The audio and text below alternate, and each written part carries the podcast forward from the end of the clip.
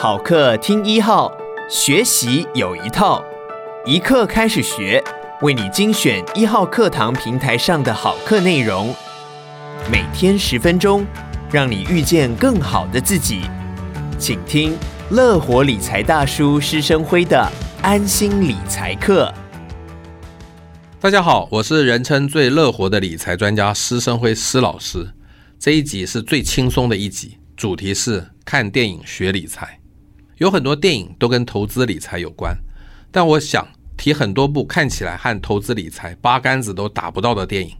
套一句知名财经节目主持人夏运芬说的话：“施大哥，我就来看你怎么掰吧。”为什么会特别讲这一集呢？因为我至今已经看了超过四千九百部电影，应该比任何理财专家都够资格吧。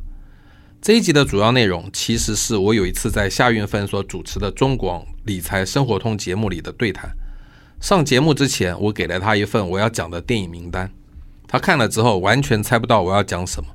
结果节目结束之后，他露出不可置信、五体投地的表情，心想世界上大概没有人比我还会瞎掰了。现在就请大家听听看，我讲的是不是很有道理呢？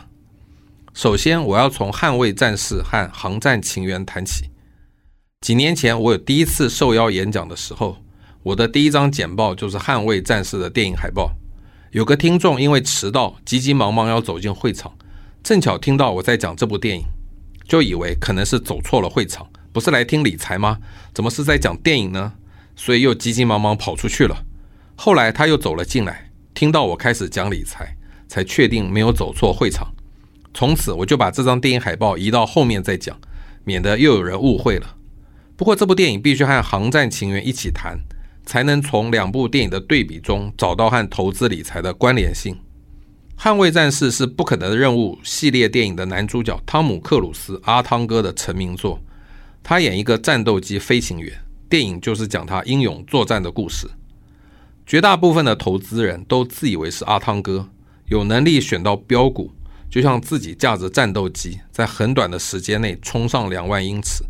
换句话说，就是股票买了之后就立刻大涨，接着每天涨停板，冲上两万英尺之后就开始俯冲杀敌，杀得敌机落花流水。这就好像股票卖在最高价，卖完之后股价就一路狂跌。然后我会问大家，有谁会开战斗机？结果全场都没有人举手。接着我就会讲另一个也叫汤姆的大明星，汤姆汉克斯演的《航战情缘》。这部电影讲一个东欧国家的人民搭机要到美国，结果在飞机落地前，他的国家突然灭亡了，他也就成了没有国籍的人，无法进入美国，只好被困在机场。他搭着别人开的飞机，平平安安来到目的地，就像是不选股的人，只买我在第一集提到的零零五零。它的走势和涨跌幅几乎都和大盘一模一样，高低起伏不大，但涨多了一定会跌，跌多了一定会涨。只要能掌握这种韵律，就能安心获利，就像搭飞机一样安全。毕竟飞机失事不是那么常见。然后我会问大家，有谁不会搭飞机？结果全场也一样没有人举手。或许你会问，可是他最后被困在机场啊？没错。但他在机场有吃有喝，可以洗澡，可以睡觉，还可以和大美女凯萨琳·丽塔·琼斯谈恋爱。这和零零五零万一套牢了，还有每年的股息可以领，不是一样吗？当然，也有听众当场会吐槽我：汤姆·汉克斯还演过一部他被困在荒岛，只能和一颗排球说话的电影《浩劫重生》，不是吗？我说没错，但谁叫他自己开飞机才会被困在荒岛啊？简单来说，汤姆·克鲁斯的《捍卫战士》就是在讲选股不选市；汤姆·汉克斯的《航战情缘》则是在讲选市不选股。我认为，只有选市不选股，才能带来安心不焦虑的投资。这两部怎么看都不像是和投资理财有关的电影吧？下一部要讲的电影那就更不可思议了。这部电影就是刘德华和梁朝伟演的警匪相互卧底的《无间道》。夏运芬当时还问我：“警匪枪战这么激烈，你居然还想得到投资理财，太不专心了吧？”我说：“这部电影的给我的启发是事后才想到的那句经典台词：‘出来混，迟早要还的。’投资最大的风险就是不进场，你不进场，当然不会赔钱，但也绝对赚不到钱。所以出来混就是指进场买股票。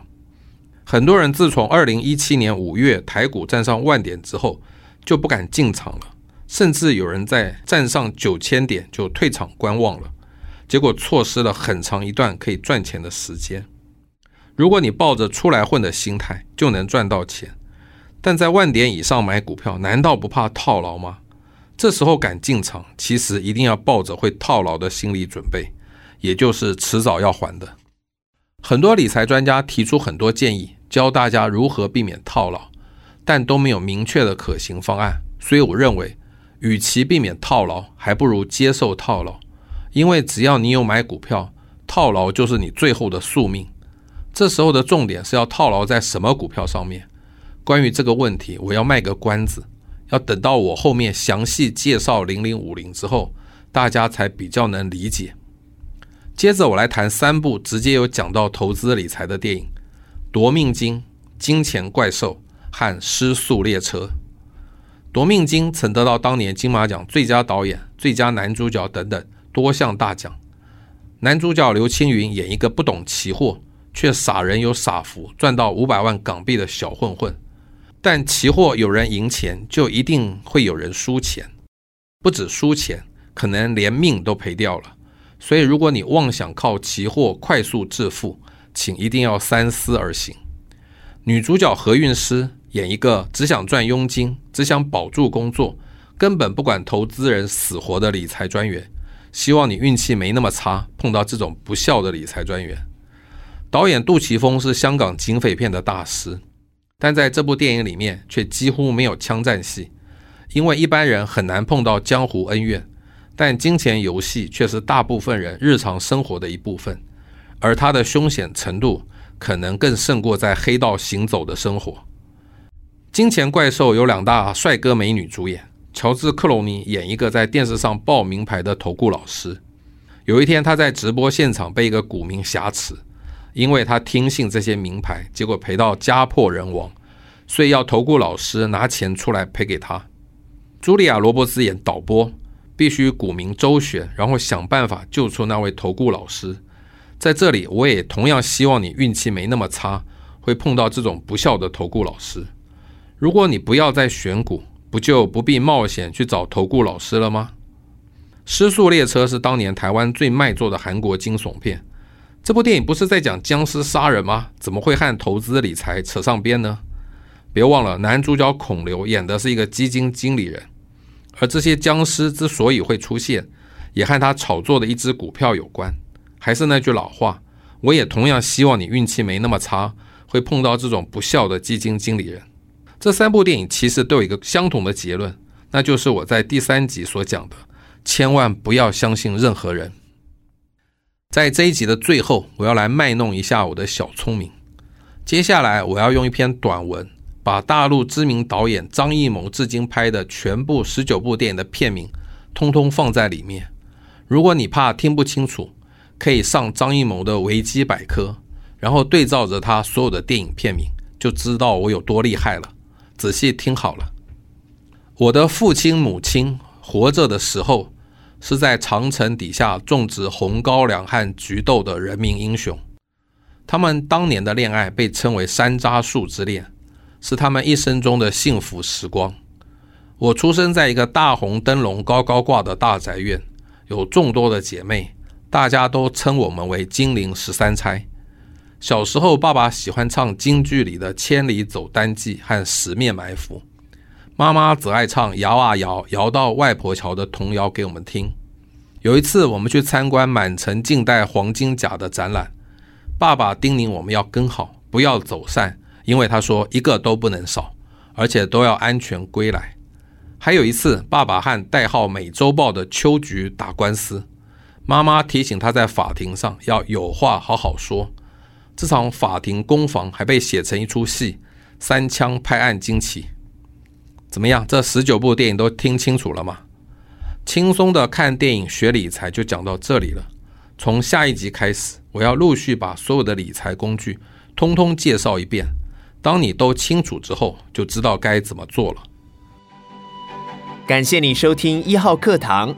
邀请你现在就下载一号课堂 APP，购买施生辉的安心理财课，收听完整课程吧。我们提供你超过一百堂精彩好课，让成长发生在时时刻刻。